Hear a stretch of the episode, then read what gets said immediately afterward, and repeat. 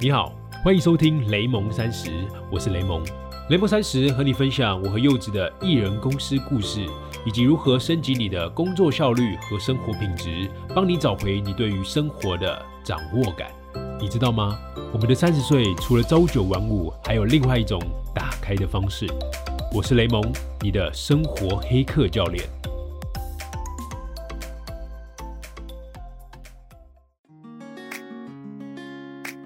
Hello，我是雷蒙，欢迎来到艺人公司实验月报的七月份。艺人公司实验月报是我和不正常人类研究所的张修修一起合作的系列单元。在这个单元里面呢，我们会互相分享我们经营艺人公司所面临的真实挑战，还有互相吐吐苦水。在每个月的最后一周，互相交流这个月我们所遇到的事情，我们做错了什么，还有我们学到了什么，向对方询问一些我们不懂的事情，还有和对方取取暖。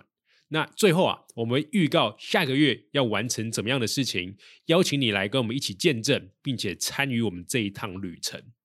那一个月啊，又要过去了，而且每年的七月啊，又是一个特别的月份，除了是我们家柚子的生日之外，也是大学新鲜人找工作的季节。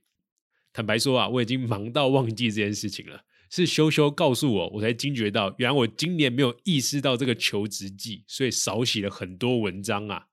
因为我之前在 Medium 平台写作的时候啊，我写很多履历跟面试的攻略，那我记得都有超过四十万的浏览量，也因此啊，做过几年的履历跟面试的咨询服务，帮助一些朋友啊去找到理想的工作。那你现在在 Google 上搜寻面试攻略，应该第一页还是有很多的文章的，你可以去看看。所以，我们这一次啊，艺人公司的实验月报的七月份的上半场，我和修修啊会分享我们当初是怎么样找到第一份工作，怎么样判断一个工作适不适合自己，当然也就包含了怎么样知道自己是不是要离职或者是要转职了。不过啊，虽然我们两个人啊看似价值观跟想法还有年龄都很接近，但真实状况是我们其实差了十六岁哦。所以，我们当时的时空背景跟时代机遇是完全不同的，就很有趣，可以互相分享说，在不同的时空背景下，我们彼此在意的是什么，还有我们当时找工作的环境的变化。不过啊，请注意，因为找工作这回事啊，别人的故事往往只能当参考用。如果你觉得有用，觉得有启发，就欢迎直接带走，但千万不要完全照搬，因为那个是你的生活、你的工作，而不是别人的。那我先小小预告一下，修修啊会分享他是怎么样从一个整天在电脑前面写程式、一句英文都不会讲的阿宅，成了华硕派驻印度的海外业务，然后在印度遇到了什么样很奇幻的旅程。那我啊会分享一下我怎么样在大学，当时我记得是二零一六年就开始远距工作的。好，那话不多说，我们直接进内容吧。准备好了吗？我们要开始喽！好，嗨，大家欢迎回到我们的艺人公司实验月报，我是修修，耶，我是雷蒙。现在刚好是七月底嘛，对，所以现在其实是一个对一些年轻的学子来说很重要的一个时期，那就是求职季。对，对，那我一个好朋友叫刘安婷啊，他有经营一个 podcast，就是 TFT 的 podcast，他在这一最近这几集啊，就开了一个小小的计划，叫做人生的转骨汤。那那个转骨汤传说中可以让你变高啦，但是他就是以这个以这样的一件事情一个东西来阐述说，其实现在这个时间点可能是很多年轻人他很重要的一个转泪点。他从学校这个环境感觉是一个无忧无虑啊，然后受到保护啊，没什么压力，除了课业以外啊的一个环境，他即将要出社会了。出社会这件事情，我不知道对你来说是怎样，其实对。那个时候的我来讲，也是心里会有一些不安，所以说他就跟他的 C O O，就他营运长，就是想来各自分享一下当初他们在求职的时候，毕业跨入职场的这个时间点，他们那时候的心情是怎样，然后他们那时候求职的经过是怎样，然后他们对未来职场的想象是怎样，哎，我觉得还蛮有意思的。所以我想说，不如就也趁这个机会，我也想来好好请教雷蒙。他这个年代，他当时的这个年代，跟我十六年前，我刚刚才知道原来我们差十六岁，就是我完全没有感觉到这个点，因为就是不管是修修的长相，还是修修发出来的那个气质，都完全不像四十岁的人。我以为只有大你一轮而已，结果这样仔细算起来，竟然大了一轮，再多四年。我觉得，所以我们刚好可以分享，就是不同时代背景的那些在学生阶段可能要转到刚你讲的进社会的这个心态的变化。我可以先讲一下我的，我自己觉得我其实没有那这么太大的变化，因为我可能我的这辈子。我一直很相信一件事情，就是我觉得没有什么关键节点，哦，就所有的那个变化，它是一个累积式的渐进式的过程。所以，如果你是一个学生，那你你其实就变成是你在学校待了四年读课业，然后到最后一个点，就是啊七月毕业，拍完照片，然后丢完帽子之后，才发现说啊我要进入一个社会。我觉得这样其实蛮糟糕的，不好意思，我一定要讲很直接，因为我觉得就是表示你在大学四年，你没有在为这件事情思考。你没有在为这件事情准备，只要你时间到了，你才要做这件事情，就有点像是你在报名很多事情的时候，我觉得你就是那个 deadline 的人，就是到最后一秒你才要报名。可是你前面应该要先做一点准备，可能是有实习啊，然后有做一些专案呐，或者是你知道你未来要做设计，那你你自己是工程师或者是理工学院的，那你应该要先做一些作品集，先先尝试过，有那些小型的东西是可以先尝试的？我觉得我们这个时代因为网络背景，所以有太多的东西是你可以先小量去做试做的。而不会是可能像羞羞的那个年代，因为可能网络 还没有那么发达，所以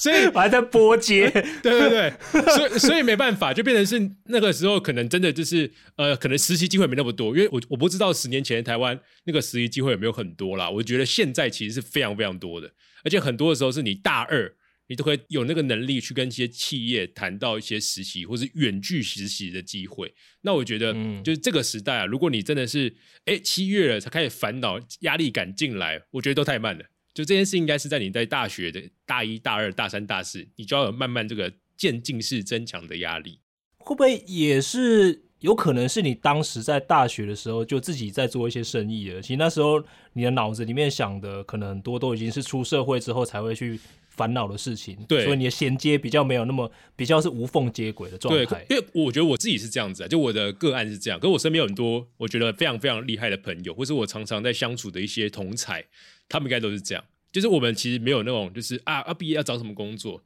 通常是在大三大四的时候就已经知道自己未来要往哪个地方尝试。你可能不会知道你要具体做什么样的工作细节，但是你一定会知道你的方向，或是你那个领域，或是你要跟哪些人，或是常常碰哪些。问题解决的那个范畴，你都可以先至少跟别人讲得出来。我觉得很多同学可能会在毕业的时候才讲说，我到底要找什么工作，我要当什么样的呃，申请什么样的职缺？我觉得都太慢了。就这件事情，就是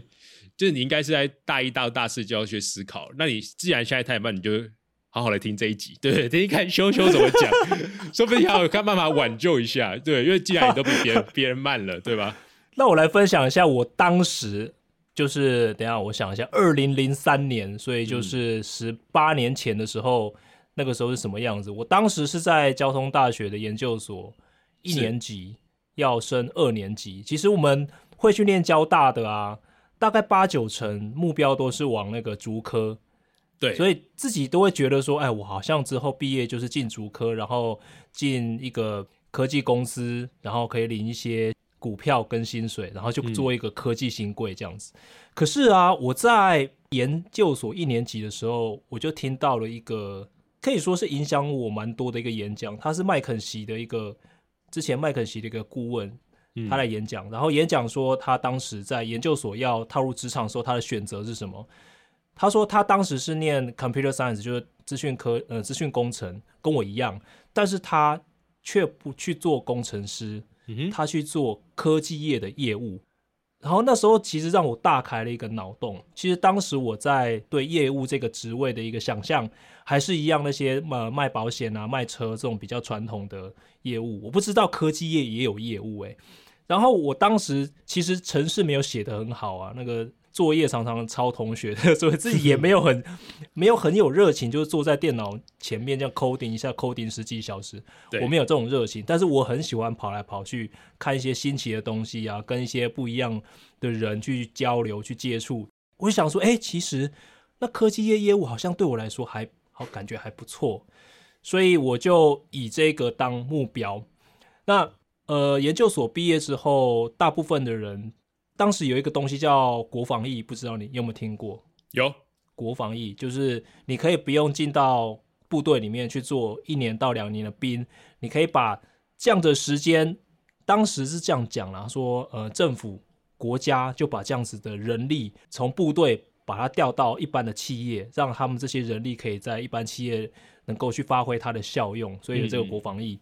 但是一次要做四年。那我那时候就想，哇，如果说呃，我去做国防役，然后当工程师当四年，搞不好这四年做的事情我实在生不如死，而且当时是要。就是要绑约的。如果说你中途毁约，你可能好像要赔钱，然后你还还是得回去把兵当完。对，因为政府政府是有给你钱的，对，所以对我记得是这样。那薪水当然是比当兵还好，当兵可能就一两万嘛。如果是军官的话，两万。那你去服国防业的话，你起薪就是四五万啊。其实那个薪水差很多。嗯。但是我几经考量之后，我还是决定把当时已经找到一些。公司愿意聘用我当国防役的，但是我就把它推掉，我就直接去当兵。我觉得这真的是我这辈子的呃有一些决策里面蛮，我觉得蛮正确的一些。因为当时我爸，我爸反正他们都觉得说，哇，你就有那个不用当兵，然后就有公司可以去让你领薪水，你怎么不去？傻傻的。但是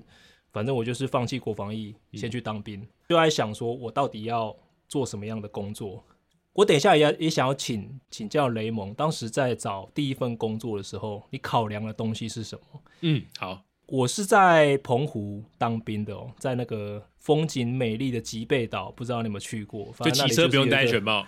完全不用戴安全帽，然后那边的有一个沙尾啊，是。世界有名的一个沙滩，是是，反正我每天在那边就是拿着那个计数表来数那个游艇下来的人啊，有没有超载啊，然后一边数一边看比基尼啊，就这样过了一个很惬意的当兵生涯。然后我一边在那边数比基尼，我就想说，我之后到底要干嘛？其实我很清楚，我知道我不想当工程师，对我想要当科技业业务，但是我又很想要进外商公司。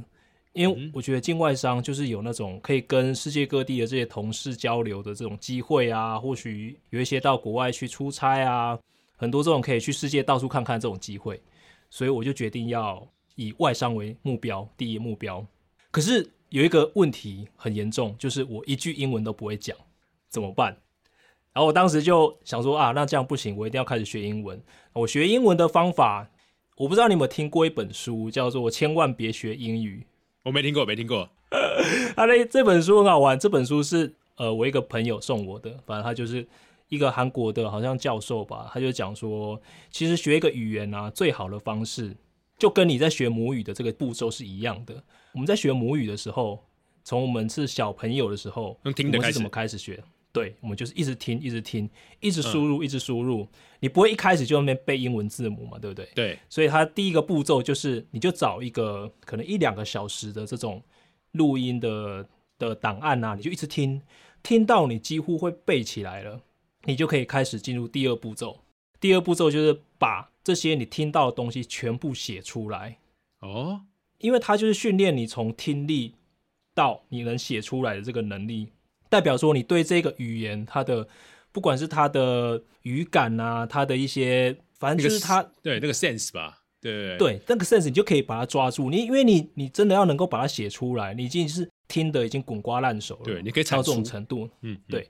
写出来之后，你可能一定有一堆字是拼错的。然后第三步骤就是把这些拼错的，把它全部把它找出来，用一本英音字典、英翻英的字典去把它找出来。找出来之后，把每一个字的字母，每一个字都拼对之后，然后你开始疯狂的去用英音字典把这些字全部弄懂。像我随便讲一个，好，我现在看到一个字叫 video，那你 video 就有一个英文的解释嘛，对不对？嗯哼。那解释这个 video 这个字的解释里面，一定又有很多字，可能是你不知道它的意义是什么的。你再把这些字全部都再查过一次，这个网状的展开。对，它的用意是说，因为其实你在英音字典里面去解释这些字的用字啊，其实都是很普遍的。对，其实它用使用的程度会比较高，不是那种很生冷僻的那些那些单字。因为你去背那些单字其实没有用，那个可能只是在考试的时候有用而已，你平常用不上。所以当你把这些你刚刚听到了那一个一两个小时的这个。录音全部听完之后，写下来之后，然后里面的单字全部查出来之后，再把解释这些单字的英文字全部查完之后，你大概就有拥有掌握这门语言的能力了。他是这样讲的，但是这个还没有到输出哦，还没有到开口讲。那但是这个就可以让你已经有基本的听跟基本的写的这种能力，嗯，还有理解能力吧？对对对对对，对，所以我就在我就一边在码头那边没事干的时候，我就拿了一个当时好像准备多义的一个听力练习的一个音档吧，我就那边听听听，听完之后我就开始对着大海在那边 在那边背，你知道，真的很无聊。我呢蛮浪漫的啦，蛮浪漫。因为就没事干嘛，反正但是这个刚刚讲一二三四个步骤，我只练到第三个，还没第三步骤，我还没把这些单词全部查完，我就退伍了。退伍之后，我就去考了多译，然后我记得我的听力是满分啊，然后文法大概只有八百多吧，所以刚刚好就有拿到那个，好像没有拿到金色证书，就金色。下一个下一层的最高分，但是我也不在意，我只是想要去知道我英文的那个能力在哪里。之后我就把我自己丢到，因为我当时觉得我缺的就是对话的能力，对我还不会讲。但是我觉得要去练对话，就是练绘画，最好的方式就是把自己丢到一个你不讲英文就会死掉的地方。所以我就用我当兵存的这仅仅的几万块钱，我就买了到澳洲的来回机票。去做了两个月的环保志工啊！澳洲这个环保志工很好玩哦，这个也是我在当时在网络上查的一个资讯，就是它因为澳洲它是一个自然资源很丰富的国家，那它的人力很贵，所以当他要维护维护这些自然资源的时候，用当地的人力可能维护不过来，所以他就会向全世界去。邀请这些像我们这种刚退伍啊，或是刚毕业，或是在正在 gap year 的这些学生、这些年轻人来，然后你们就付出你们的年轻的劳力、劳力肉体，帮我们把这个美丽的环境把它整理好。那我就给你们这样的一个机会，让你可以跟世界各地的这些年轻人去交流啊，然后提供你们基本的吃住。哦，所以其实还要提供资助，哎，那蛮好的啊。对他有提供吃住，但是你一天要付当时。我记得是二十块澳币，很少的钱就可以有吃跟住，所以对我来说是一个相当难得的。我觉得对我来说是一个英文度假村的机会。对我，我记得我当时就是存了六万块吧，当兵的薪水不多，然后他跟我妈借了一些，啊，就买了机票，然后去付了这整个 program 的钱，大概三万多块，我就去了。我当时一句英文都不会讲，那也是我第一次出国，我就把自己就就。这样整个丢出去，然后闹了超多的笑话，然后发生了很多我觉得都可以拍成电影的事情，像是在泰国啊，就跟一个 gay 进了他的房间啊，然后还 我还有意无意的暗示他说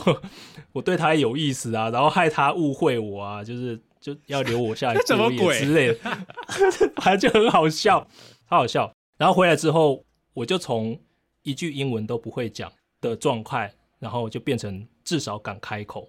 然后当时我就开始去挑一些我觉得我想要去的公司。我当时是一直以 IBM 当 IBM 的业务为嗯首要目标，对，因为我觉得它是一个对业务这个职能这个职位有一个很完整训练的一个公司。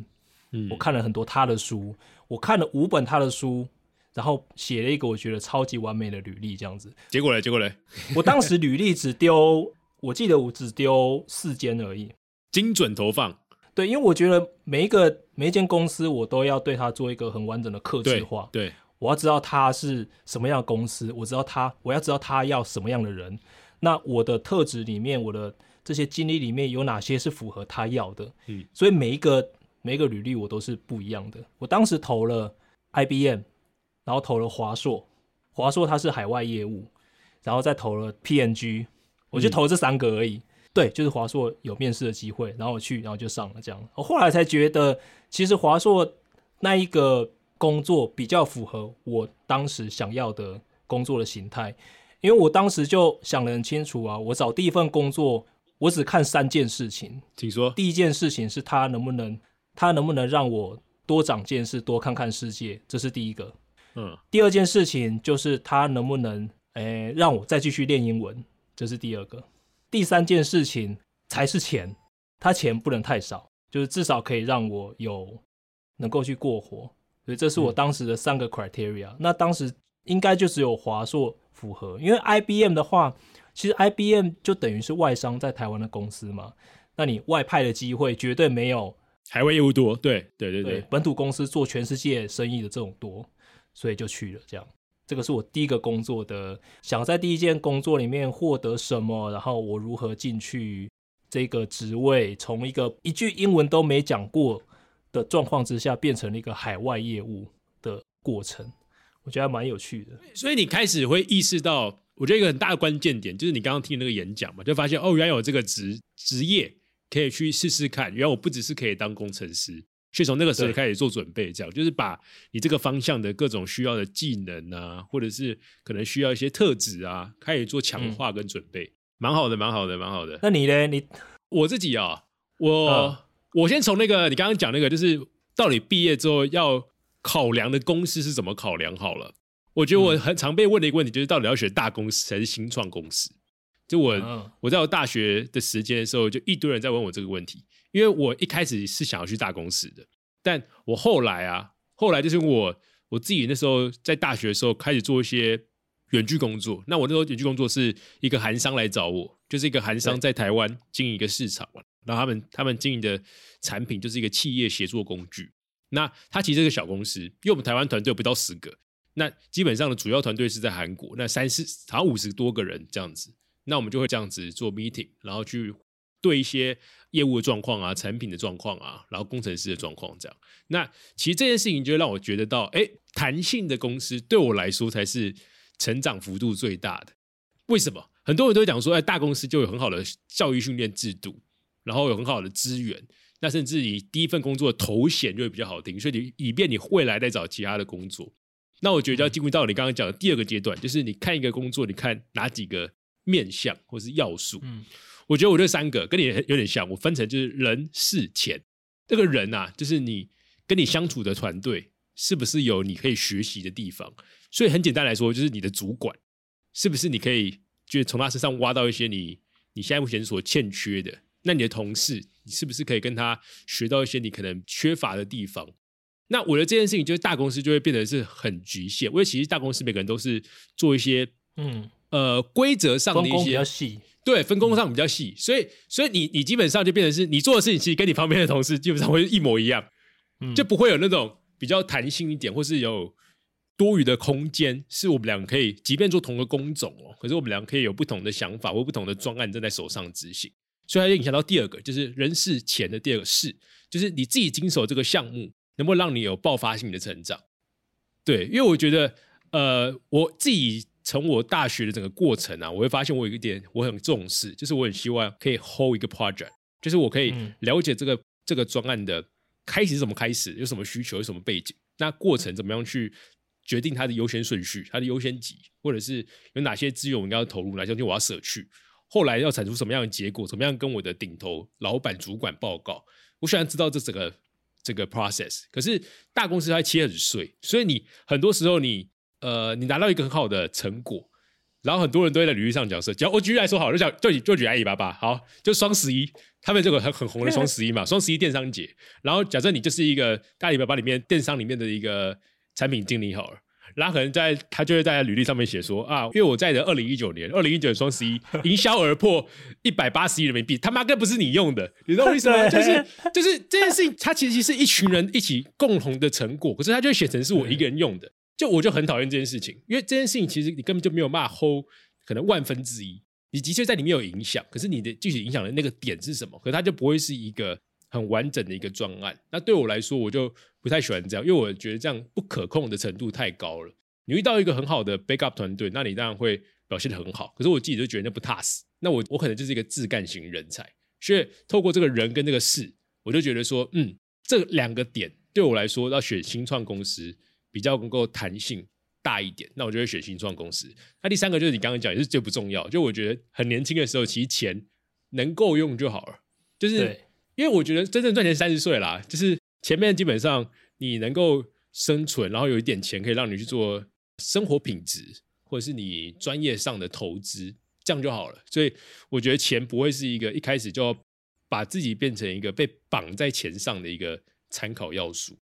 对，这是我选嗯工作的一个、当时选工作的一个考量。那你当时那个工作做了多久？我那个外商做了两年半呢，可是那因为那个是我在大、哦大二的时候就做了。哦，对我就是在学校的时候，然后因为我开一个线上课程嘛，然后我写很多部落格文章，然后那个台湾的负责人就找到我。对，当时他找到我的点，我觉得蛮酷的，就是我在台中讲课，我在中国医药大学讲课，然后当时就是他们有个学生组织找我去讲数位工作术，就是怎么样让学习更有效率，然后怎么样在团队嗯。协作上用哪些工具组合，然后就是大家都是学生，大家都是学生，然后结果结束了之后，那天是一整天的演讲哦，然后还有工作坊，结束的时候就有一个穿帽 T 的学，就是男同学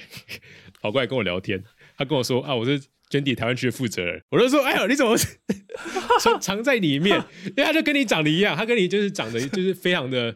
年轻，就完全不会感觉到是一个有有年纪的人。嗯，对，因为他他人又很和和善，然后又很热血，这样，所以我就觉得完全是一个学生感。可是那个时候就遇到，就知道他在底下就是偷偷听了我一整天的演讲，他想要看我这个人到底怎么样，然后可不可以成为一个合作对象，然然后就在底下卧底了一整天，然后之后发现其实不错，那他就我们就先用一个外包合作的方式，就我帮他写一些文章，帮他制定一些台湾的行销规划，然后内容内容行销跟社群行销，那好像合作了大概三个月吧，他觉得还不错，那我们就签约，所以就开始以月薪的方式在发。嗯，对对对，所以当时我在大学的时候，就是大二下就开始做远距工作者。可是这其实就是刚刚一开始前面讲到的，就我觉得这个时代的年轻人，你要试着在你的环境去创造机会。对对对，因为我觉得现在这个机会真的是太多太多了。就如果你只只放在我毕业之后才要开始，我觉得就是你整个大学都荒废在玩吧。对，这是我觉得嗯要给自己一个痛苦的那个反思点，你才会前进。就是跟球球一样，你要把自己逼在一个会学习的环境。所以听起来你第一个工作你是没有写履历的，你你之后有写过履历吗？去北京工作的时候，我只有北京有学履历，我在台湾的所有工，对我好像没什么写履历。厉害啊！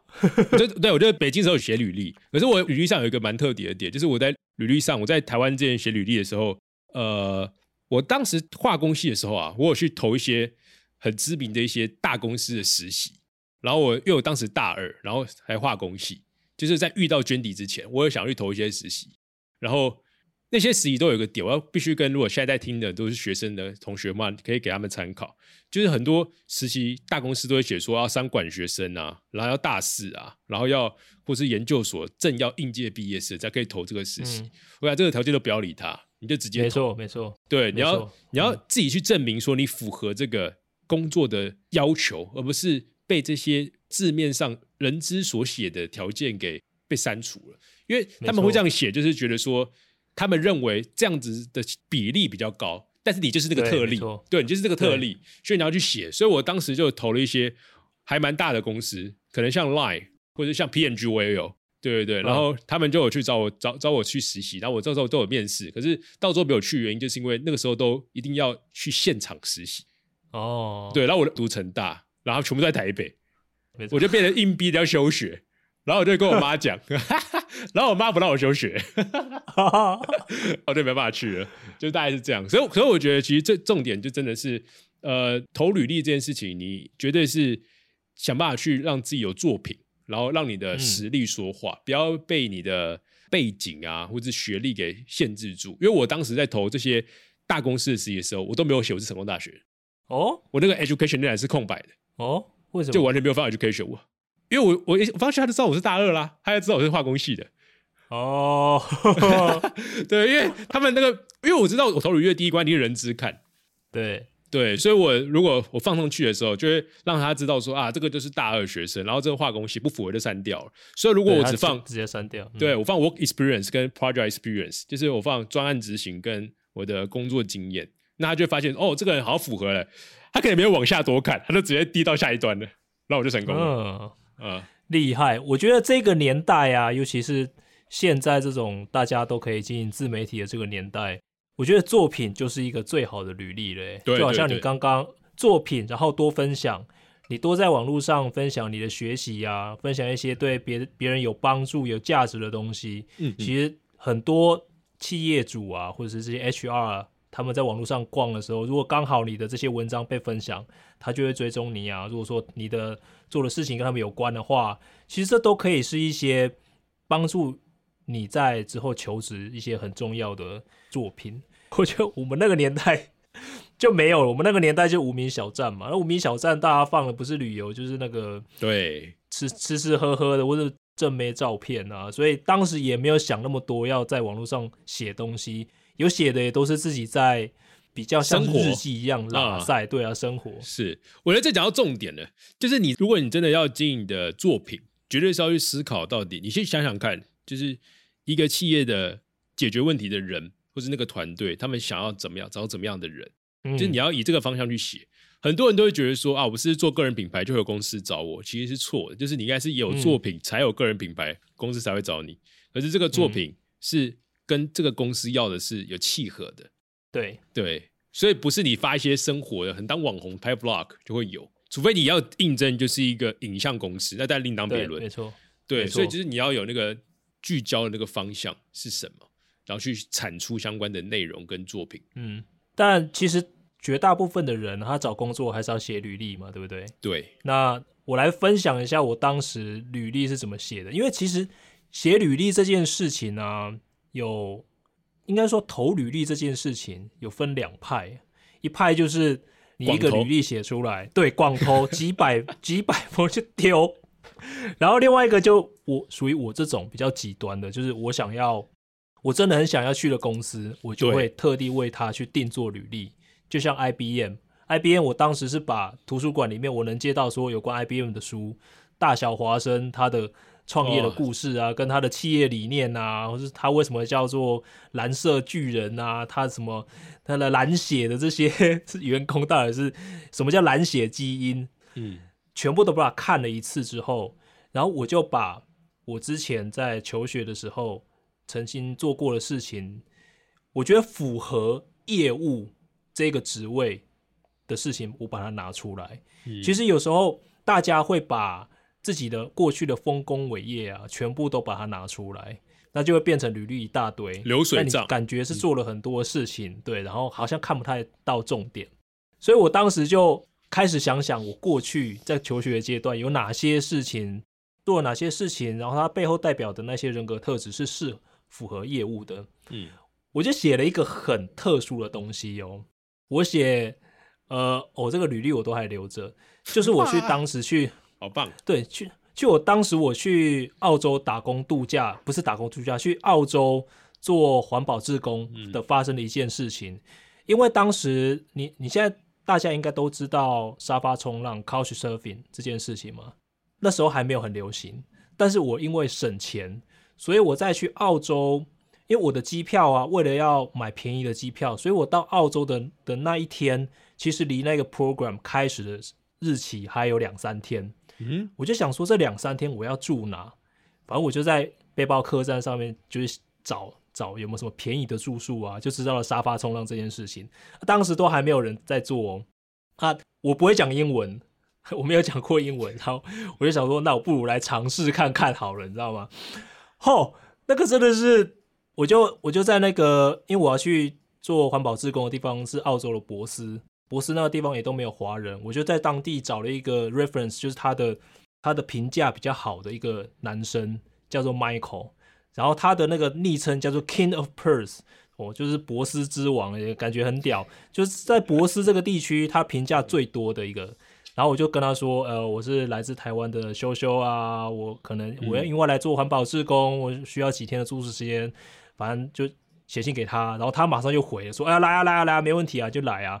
我就想说，哎，靠啊，就这么简单哦。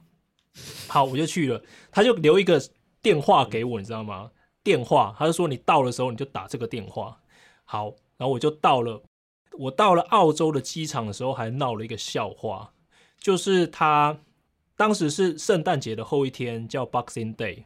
然后那一天其实大家都在，因为前一天是圣诞节嘛，然后大家都狂欢啊什么，所以所以那个 Boxing Day 就是拆礼物那一天，其实大家都是在家里睡觉，所以路上都没有人。然后我到了澳洲机场的时候，因为我英文很破嘛，没有讲过英文，我就跟那海关说我是来做环保志工啦，巴拉巴拉巴拉，而且我只背了一个小背包。然后他就觉得奇怪啊，你既然要来，而且那环保志工是两个月哦，两个月那个时间长度是两个月，他就觉得奇怪，哎，你你要来两个月，你为什么只带一个小背包？他就开始怀疑我是要来那个对来骗跳骗人级的，对对 对，就是很明显符合了所有那种来偷渡的这种，也不是偷渡，反正就是他就怕你到当地之后你就消失了，就对，你就不会走啊。那他就跟我要什么回程的机票啊，什么我好像都有给他，但他还是觉得不放心，然后他就跟我要说那个你有没有那个环保志工的那个单位的电话？对啊，对，我就给他看，然后他就打电话去，结果对方不是没人接，就是说没有这个人，我不知道他们怎么了，可能那天就大家都还在喝的烂醉吧，然后就整个很紧张了，你知道吗？就他已经就把我带到小房间里面去了，还找了一个还找了一个会讲中文的人来跟我讲，反正就讲讲讲讲之后，就发觉好像也没有什么理由把我留在那边，他就放我走。那时候我已经吓坏了，因为那是我第一次出国，不会讲英文，然后就被带到小房间去，然后就到到到了街上一看，怎么马路上半个人都没有？我想说奇怪，我现在是在梦里面吗？然后我在看那个 那个，我就坐了 shuttle 哦 bus 到当地的火车站，我就看奇怪那个火车站的时刻怎么跟我手表的不一样？我想说，我真的是在做梦吗？因为当时是，你知道那个澳洲那里有 daylight saving，对啊，所以他们 所以他们是提早提早，哎、然后你没有调，我没有调一个小时。我想说怎么跟我不一样？因为我现在到底是在梦里面吗？然后我就在感觉 好荒谬啊！反正就觉得自己在梦里面的这个状态，然后就打那个电话，打了电话，对方接起来就是那个 Michael，然后他就用很浓很浓的澳洲腔跟我说啊，夏你来了，太好了。然后因为我现在在一个 party，我等下请我爸妈去载你，OK？我说好好好，然后说那你记得你你把这个电话抄下来，我就抄了一组电话下来，我还不确定这组电话到底能不能打得通，反正抄下来之后。用了我仅剩的一个硬币打那个电话，幸好就接通了，就那个那个 Michael 的爸爸，然后他就把我从火车站再回家，然后才觉得哦，原来不是在梦里面。然后他就说，哎，这个 Michael 在隔壁几条街的一个他的朋友家开 party，问我要不要去。我想说，哎，没事就去呀、去了之后，你知道那个情景就是你在电影上面看到那种 pool party 泳池派对。大家围在那边抽水烟啊，然后呢，那个澳洲的圣诞节很热嘛，就是他们是南半球，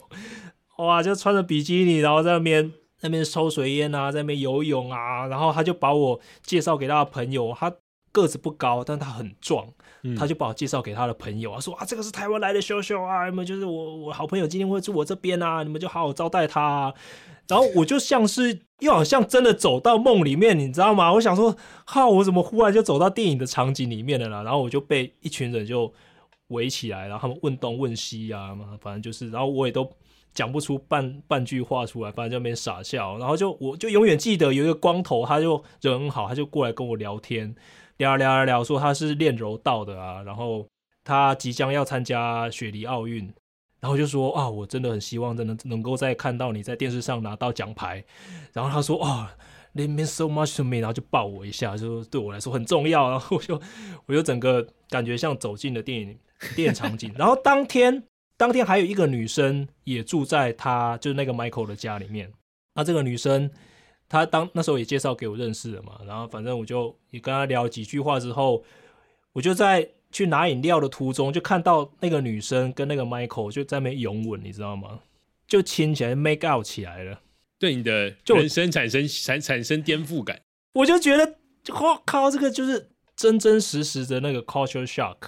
然后我们就，对我们当时 party 结束之后，我们就一起走回家，然后一边走路，然后那个 Michael 就一边摇摇晃晃，摇摇晃晃，然后就晃到一个垃圾堆，捡起了一根木棍。然后我就问他说：“你这木棍要干嘛？”他说：“因为这附近啊，呃，入夜之后治安比较不好，常常会有一些，反正就歹徒出来，嗯，出来就是对。所以等一下，如果真的有歹徒跑出来的话，你跟那个女生，你们就直接往前跑，那我来垫后，我拿这个 棍子来垫后。然后他就看我睁大眼睛不说话，他要补一句话：我是认真的。”就是哇，你为什么会记得那么多细节啊？我的天哪！因为这很荒。谬啊，就真的很荒谬，很像电影里面的，